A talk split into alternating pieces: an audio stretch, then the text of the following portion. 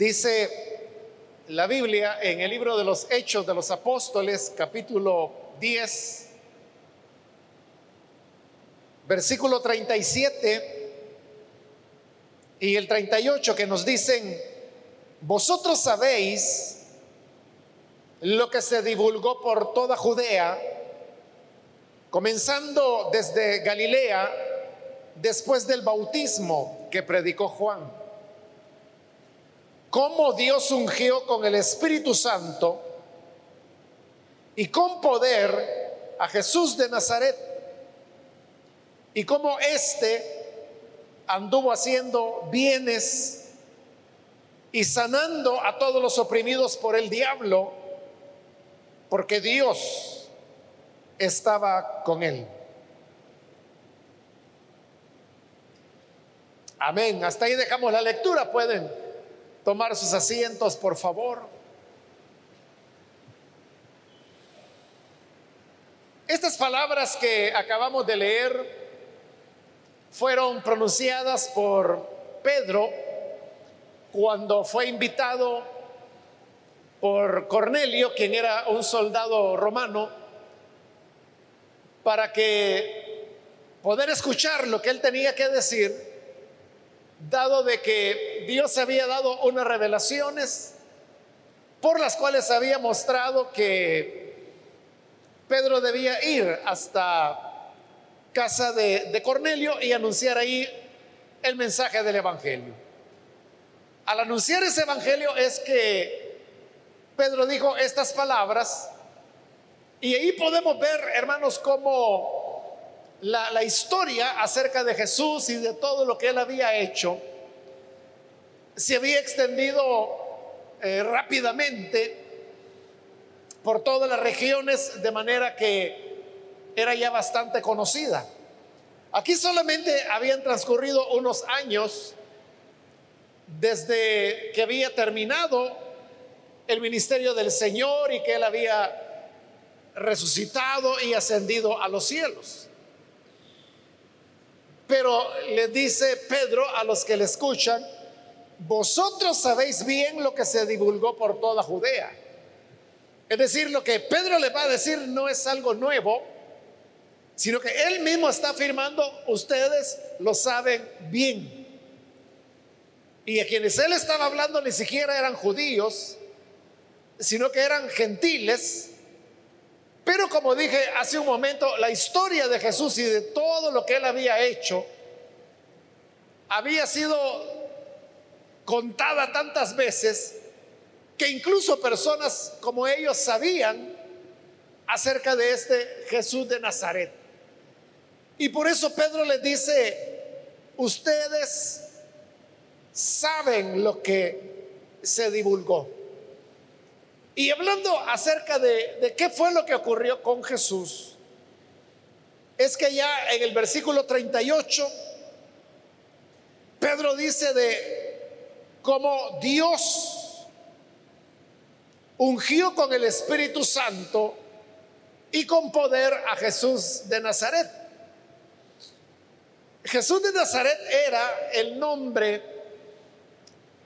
eh, humano que Jesús tenía. Recordemos que cuando él nació, bueno, antes de que él incluso fuera concebido, el ángel Gabriel ya le había dicho a María que el niño se tenía que llamar Jesús, lo cual significa Salvador.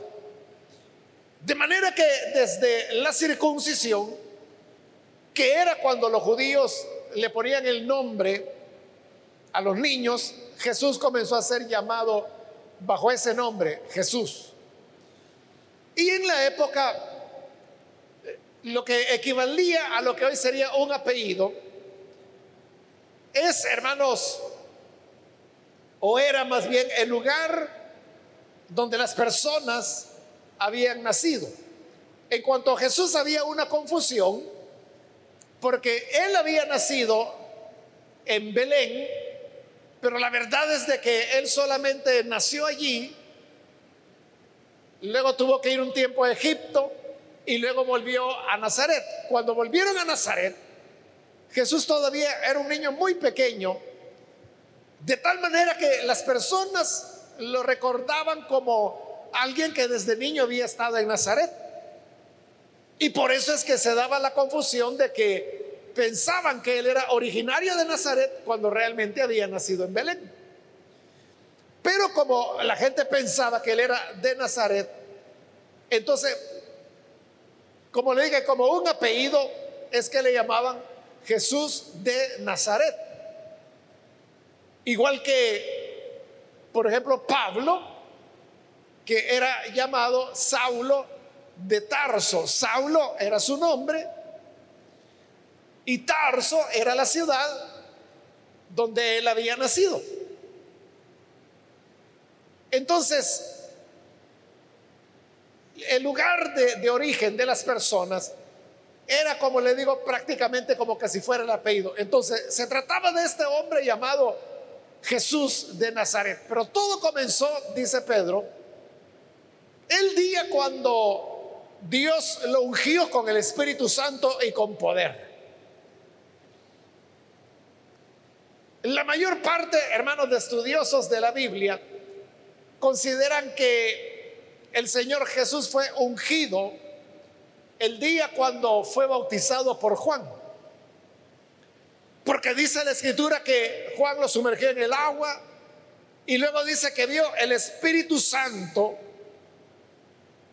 en forma como de paloma que descendía del cielo y se posaba sobre Jesús. Entonces, muchos ven ahí el momento cuando el Espíritu Santo lo unge y lo unge con espíritu y con poder.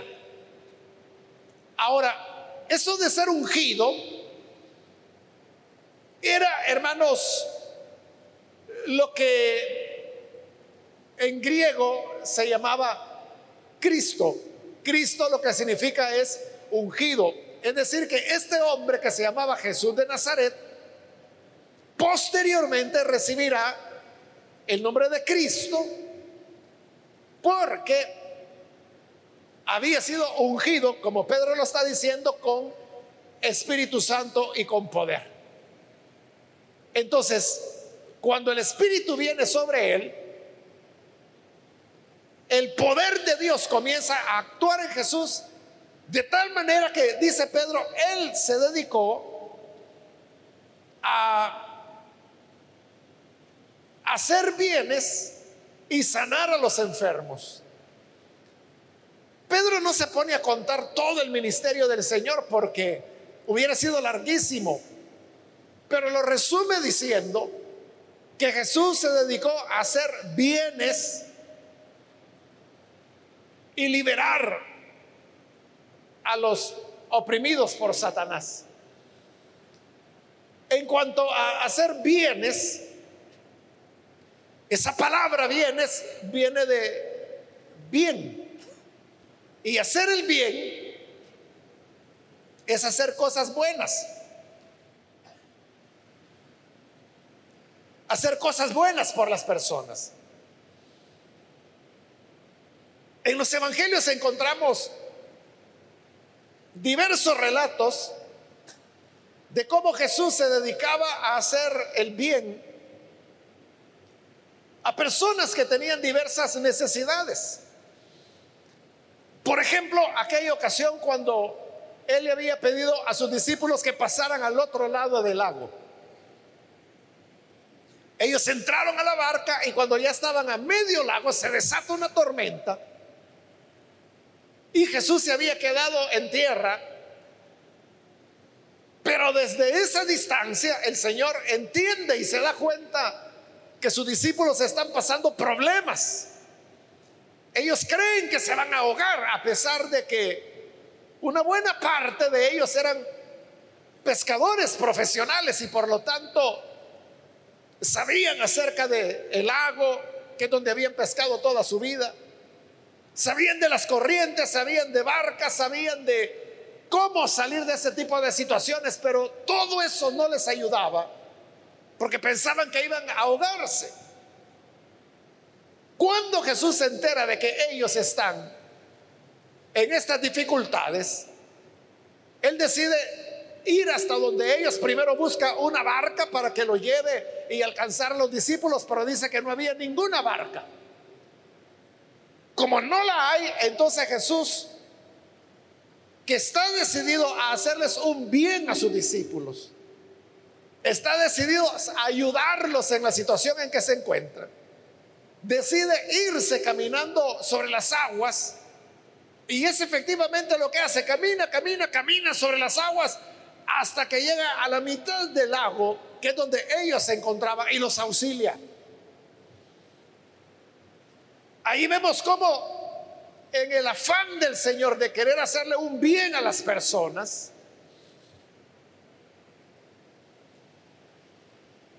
no lo detuvo nada. Incluso el hecho de que no hubiera barca, pues no hay barca, pero me voy caminando. Y se fue caminando para hacerle un bien. También, hermanos, tenemos en las escrituras el relato de la ocasión cuando la gente había venido para escucharlo a él y se habían quedado mucho tiempo, entonces ya no tenían que comer. Y Jesús se acercó a sus discípulos y les expresó la preocupación que él tenía. Les dijo, tengo temor, tengo preocupación porque las personas van a regresar a sus casas, no han comido y mi temor es que se vayan a desmayar en el camino.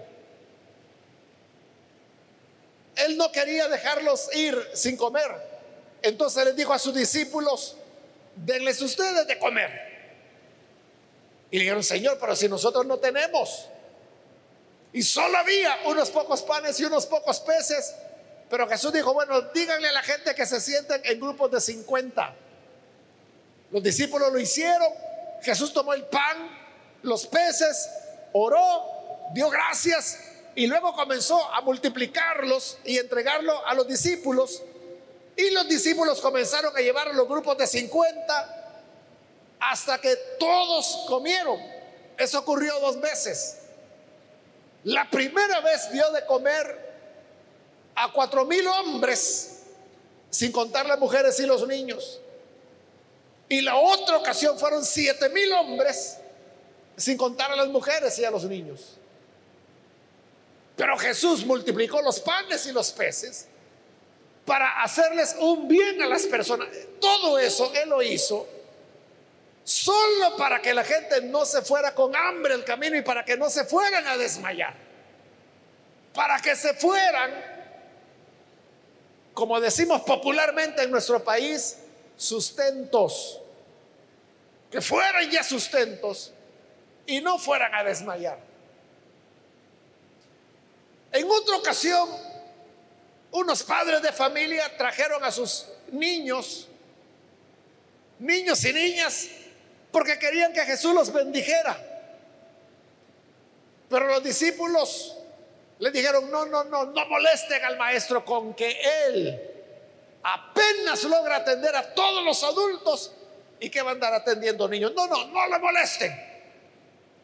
Pero Jesús entonces les dijo, oigan, déjenlos, dejen que los niños vengan a mí y no se los impidan. Y dice que los recibió y poniendo las manos sobre ellos, los bendijo. Ahí tenemos otra vez a Jesús, incluso discutiendo con sus discípulos, porque él lo que quería era hacerle un bien a las personas. Y el bien era que quería bendecir a los niños. Era lo que los padres deseaban y por esa razón los habían llevado hasta Jesús.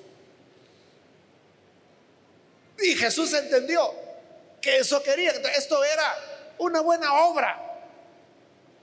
Y por eso Jesús apartó tiempo para tomar a los niños, para colocar sus manos sobre ellos y para bendecirlos. Ya casi, hermanos, al final del ministerio de nuestro Señor, cuando Él instituyó la cena del Señor, antes de, instituir la cena del Señor, le dijo a Judas, lo que vas a hacer, hazlo pronto. Jesús se refería a que Judas ya se había puesto de acuerdo con las autoridades religiosas para entregar a Jesús, para traicionarlo. Entonces Jesús le está diciendo, mira, lo que vas a hacer, ve rápido, ya es la hora de que te vayas. Y dice que Judas salió y fue para entregarlo. Los demás discípulos que también estaban ahí cenando con el Señor, oyeron lo que Jesús le dijo a Judas. Ellos no tenían ni la mínima sospecha de que Judas estaba traicionando al maestro. Cuando oyeron las palabras de Jesús que le dijo, lo que vas a hacer, apúrate a hacerlo. Ellos entendieron que quizá Jesús lo que le estaba diciendo es que tomara algo de dinero del fondo que ellos tenían para que lo entregara a los pobres, porque Judas era el tesorero. Pero ¿por qué los discípulos podrían haber pensado que Jesús estaba refiriendo a que tomara dinero del fondo de ellos para que lo reportiera a los pobres? ¿Por qué pensaron eso? Porque es algo que Jesús acostumbraba a hacer. Y como Jesús lo hacía de tiempo en tiempo, entonces fue la manera como entendieron las palabras que le dijo a Judas. Entonces note, Jesús tenía la práctica de hacer el bien a las personas. ¿A cuáles personas? A los pobres. De tiempo en tiempo, Él le decía a Judas, mira, toma un poco de dinero y repártelo a los pobres. Claro, lo que iban a repartir no iba a alcanzar para todos los pobres, lógicamente en realidad lo que tenía no era mucho. Y alcanzaba para unas pocas personas. Entonces, ¿cómo se les iba a dar el dinero? O más bien, ¿a quién se le iba a dar el dinero? Ahí era Judas, el que tenía que pensar cuáles eran las necesidades más apremiantes. Porque de necesidad a necesidad hay muchas. Había personas que no tenían ni para comer. Había personas que estaban muy enfermas. Había personas que no tenían tierra para trabajar, no tenían una barca para pescar, no tenían nada. Entonces lo que se trataba de hacer era hacerle el bien a los que tuvieran las necesidades más profundas o más grandes. A todas estas cosas es a las que Pedro se está refiriendo cuando dice que el Espíritu del Señor vino sobre Jesús de Nazaret para que él anduviera haciendo estos bienes. Pero luego de haber mencionado que Jesús hacía bienes, dice que también anduvo sanando a todos los oprimidos por el diablo. De lo cual también en los evangelios hay muchas historias de cómo Jesús sanaba a los oprimidos por Satanás. En una ocasión Jesús fue a una sinagoga y estando en la sinagoga que era donde se hacía la lectura de Moisés, se oraba, se cantaba, había una mujer y esta mujer estaba encorvada.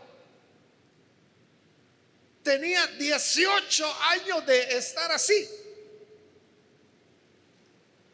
Hay varias razones por, los, por las cuales las personas pueden encorvarse. Hay personas que se encorvan porque tienen problemas de, de, lo que se llaman las hernias intervertebrales. Hoy, hermanos, para las hernias que salen en la columna vertebral, a veces por golpes, a veces por fuerzas excesivas que las personas han hecho, hoy, hoy eso tiene remedio, es una cirugía. Y con eso la, la persona queda bien. Pero en la época no había tal cirugía. Entonces, cuando una persona tiene o tenía vértebras, perdón, hernias intervertebrales, se iba encorvando. Esa era una razón. Otra razón puede ser la descalcificación. Cuando nuestros huesos no están recibiendo la cantidad adecuada de calcio, entonces los huesos comienzan a volverse porosos. Eso es lo que se llama la osteoporosis y hace que los huesos se vuelvan frágiles, se quiebran muy fácilmente. Por eso es que una persona anciana, en las personas ancianas, ya los huesos no absorben tanto el calcio. Por eso es de que a veces una persona puede ir caminando y se golpeó contra algo así, pero un golpecito y se fracturó y tienen que enyesarlo. Dice, pero si mire, si fue un golpecito, sí, pero lo que pasa es que ya tus huesos no tienen el calcio suficiente y se vuelven frágiles, cualquier cosita los, los quiebra. Entonces, la descalcificación también produce que se encorve la, la columna. No sabemos qué era lo que la mujer tenía.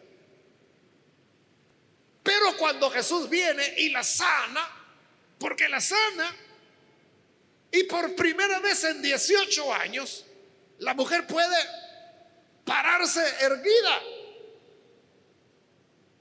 Pero el problema es que ese era un día sábado. Entonces los fariseos comenzaron a criticarlo y dijeron, bueno, ¿cómo es que este está sanando el día sábado cuando era el santo día de reposo? Y Jesús les dijo, miren, no sean hipócritas. ¿Quién de ustedes, si su burro en un día sábado tiene sed, quién de ustedes no lo desata y lo lleva a beber? Si ustedes desatan los burros en el día de reposo, ¿cómo no habría yo de desatar a esta mujer a quien Satanás había oprimido por 18 años?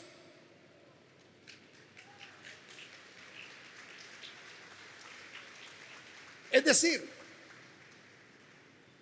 no solo la estaba sanando, porque quedó la mujer ya erguida de su columna, sino que él dijo, sanada de una atadura de Satanás. De eso de lo que Pedro está hablando aquí cuando dice que sanaba a todos los oprimidos por el diablo. Esta mujer era una oprimida por el diablo. Podría, hermanos, seguir contando más hechos de cómo Jesús hacía bienes y sanaba a los oprimidos del diablo. Hacía bienes y sanaba a los oprimidos del diablo. Hacía bienes y sanaba a los oprimidos del diablo. Eso fue lo que Jesús hizo en su vida. Eso hizo porque Dios lo había ungido con el Espíritu Santo y con poder. Eso hizo porque Él era el Cristo. Y ese Cristo no ha cambiado. Sigue siendo el mismo hoy. Por eso es que nosotros, muy rara vez, hermanos, rara vez nos referimos a Él llamándole Jesús de Nazaret. Es decir, ya casi no usamos el nombre humano de Él. Los predicadores lo usamos quizás un poco más, pero entre las personas, entre los creyentes, casi todos le llaman Cristo con mayor frecuencia. Mi Cristo acá, mi Cristo allá, Cristo bendito, ayúdame Cristo. Y no tiene nada de malo que le llame así, al contrario, es lo que Pedro está diciendo. Que Él fue hecho Cristo porque hace bienes y porque sana a los oprimidos de Satanás. A lo mejor puede ser que tú estés enfermo. Y a lo mejor no sea una enfermedad, sino que puede ser, como dice ahí, una opresión de Satanás. Hay personas que tienen pensamientos obsesivos que los atormentan que están pensando en algo que es un pensamiento que se repite y se repite y se repite y se repite por las noches, no pueden dormir. Despiertan de madrugada, están cansados, pero esos pensamientos vuelven una y otra vez. Esa es, puede ser una opresión de Satanás. Pero para eso está Cristo. Para eso vino Él, para sanar de las opresiones del diablo. O puede ser que tú no estás enfermo ni tienes pensamientos obsesivos, compulsivos como le llaman también. Pero puede ser que tienes necesidad que alguien te haga un bien. Que alguien te haga algo bueno, como aquellas personas que ese día no tenían que comer. Como aquellos pobres que de repente llegaba un fulano llamado Judas y le decía, toma, aquí manda Jesús de Nazaret. Y recibían un, bien inesperado. Como la gente dice, este Judas era el ángel de los pobres porque él era el que repartía del grupo de Jesús. Tal vez tú tengas una necesidad material, pero a veces, hermanos, no es una necesidad material. Hace poco, un, un hermano, realmente yo no lo conozco porque él a través de redes se comunicó conmigo y me dijo, mire, yo tengo una niña que está enferma, tiene un problema grave de salud y me dice, aquí ya no la pueden ayudar. Entonces me dice, ¿por qué no me extiende usted una invitación? Me dice, para poder ir a los Estados Unidos y que allá ayuden a mi niña. Y yo le dije, mire, yo no lo puedo invitar, le digo, porque yo vivo en El Salvador. Si usted lo que necesita es una invitación, tiene que invitarlo a alguien que reside en los Estados Unidos. Y también que no es eso lo, que él necesita. O sea, él lo que podría hacer es apelar a una visa humanitaria, pero para eso es una serie de trámites que tiene que hacer y demostrar médicamente no solo que su hija está enferma, sino que allá está el hospital y los médicos que ofrecen atender a la niña. Es decir, no es una cosa tan fácil para tener una visa humanitaria. Pero él está pensando como en una visa de turista y no, no es así. Y si se la dan a él, se la van a dar a él, no a su niña. Y si se la dan a la niña, no se la van a dar a él. Son otras reglas con las que eso funciona.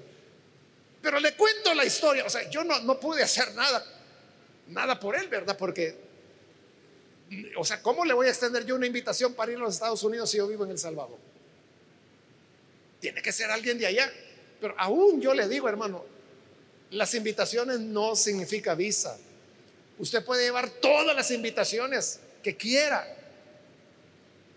Hay gente que cree que porque alguien de allá le envía la invitación y le dice, yo le voy a pagar el boleto, yo le voy a cubrir los gastos, cree que eso le va a ayudar a que le den la visa. Es lo contrario.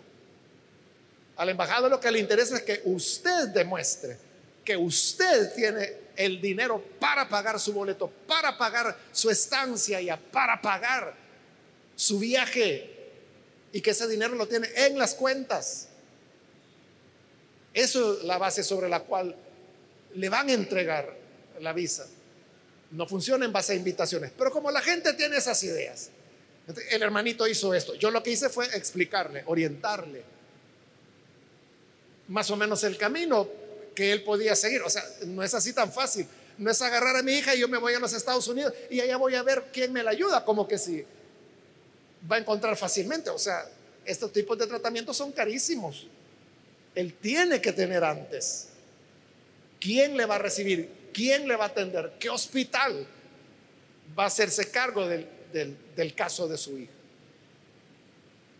Pero le cuento esto porque este hombre necesitaba que alguien le hiciera un bien. Quiera Dios que alguien de la embajada esté viendo el canal o escuchando por radio, ¿verdad? Y que de repente diga, miren, a ese hombre mándenoslo, le vamos a ayudar. Porque eso es lo que él necesita, que alguien le haga un favor, que alguien le haga un bien.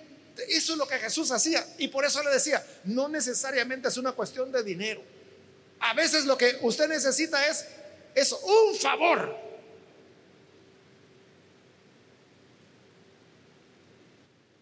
El Salmo 103 me parece que es, dice, hablando de Dios, Él dice, te corona de favores y de misericordias. Dios nos corona de favores, nos hace un favor y otro favor y otro favor y otro favor, hasta que nos corona de favores y misericordias. Si pudiéramos, hermanos, contar todos los favores que el Señor nos ha hecho, pasaríamos más de una semana aquí contando, ¿verdad? Pero debo terminar ya. Y termino diciendo, si tú necesitas un bien o que el Señor te sane de una opresión de Satanás, para eso está el Cristo. Por eso es Cristo, porque Él fue ungido con el Espíritu Santo y con el poder de Dios para ayudar a los que se acercan a Él. Acércate a Él, cree en Él y el Señor te coronará de favores y de misericordias. Vamos a cerrar nuestros ojos. Y antes, hermanos, de orar, yo quiero hacer la invitación para las personas que todavía no han recibido al Señor Jesús como su Salvador. Pero usted ha escuchado hoy la palabra y si usted ha llegado a entender que Dios ungió a Jesús de Nazaret con Espíritu Santo y poder para que anduviera haciendo bienes y sanando los oprimidos de Satanás. Y usted necesita un favor de parte del Señor. Yo le invito para que hoy usted se acerque a Cristo que lo reciba como su Salvador. Y ese Cristo, ese ungido, con espíritu y con poder, se goza en dar favores a sus hijos. ¿Hay alguna persona, algún amigo o amiga que por primera vez necesita recibir al Hijo de Dios? Póngase de pie, por favor, en el lugar donde se encuentra. Ahí donde está, póngase en pie en este momento porque lo que queremos es orar por las personas que todavía no han recibido al Señor Jesús. Y si usted quiere recibir esta oración para que el Señor le bendiga, póngase en pie. Hoy es su momento para hacerlo. Hay alguien que necesita venir para creer en el Hijo de Dios. Póngase en pie. Hoy es la oportunidad para hacerlo. También quiero invitar si hay hermanos, hermanas que se han alejado del Señor, pero usted necesita reconciliarse hoy. Póngase en pie también. Allá en el lugar donde está, póngase en pie. Reconcíliese con el Señor. Y este Cristo bondadoso habrá de coronarlo de favores. Muy bien, aquí hay una persona, Dios lo bendiga. Alguien más que necesita hacerlo puede ponerse en pie. Ya sea que es primera vez o que sea, es reconcilio, póngase en pie. Hágalo hoy. Muy bien, aquí hay otro hombre, Dios lo bendiga. Algo otra persona puede ponerse en pie. Queremos orar por usted. Hágalo hoy porque estoy ya por finalizar esta invitación y vamos a orar. No se vaya a perder esta oración. Reciba al Señor en este momento. Muy bien, aquí hay una persona más. Dios la bendiga. Alguien más que necesita hacerlo. Puede ponerse en pie. Alguien más. Muy bien, allá arriba hay otra persona, que Dios la bendiga. ¿Alguien más? Vamos a orar en este momento. Pero hago ya el último llamado. Si hay alguien más que es primera vez que necesita recibir al Señor o reconciliarse, póngase en pie y vamos a orar hoy mismo. A usted que nos ve por televisión también le invito para que se una con estas personas que aquí están recibiendo al Señor y ore con nosotros. Señor, gracias te damos por las personas que están aquí entregando sus vidas porque reconocen que tú eres el Cristo, el que te dedicas a hacer bienes, a sanar a los enfermos.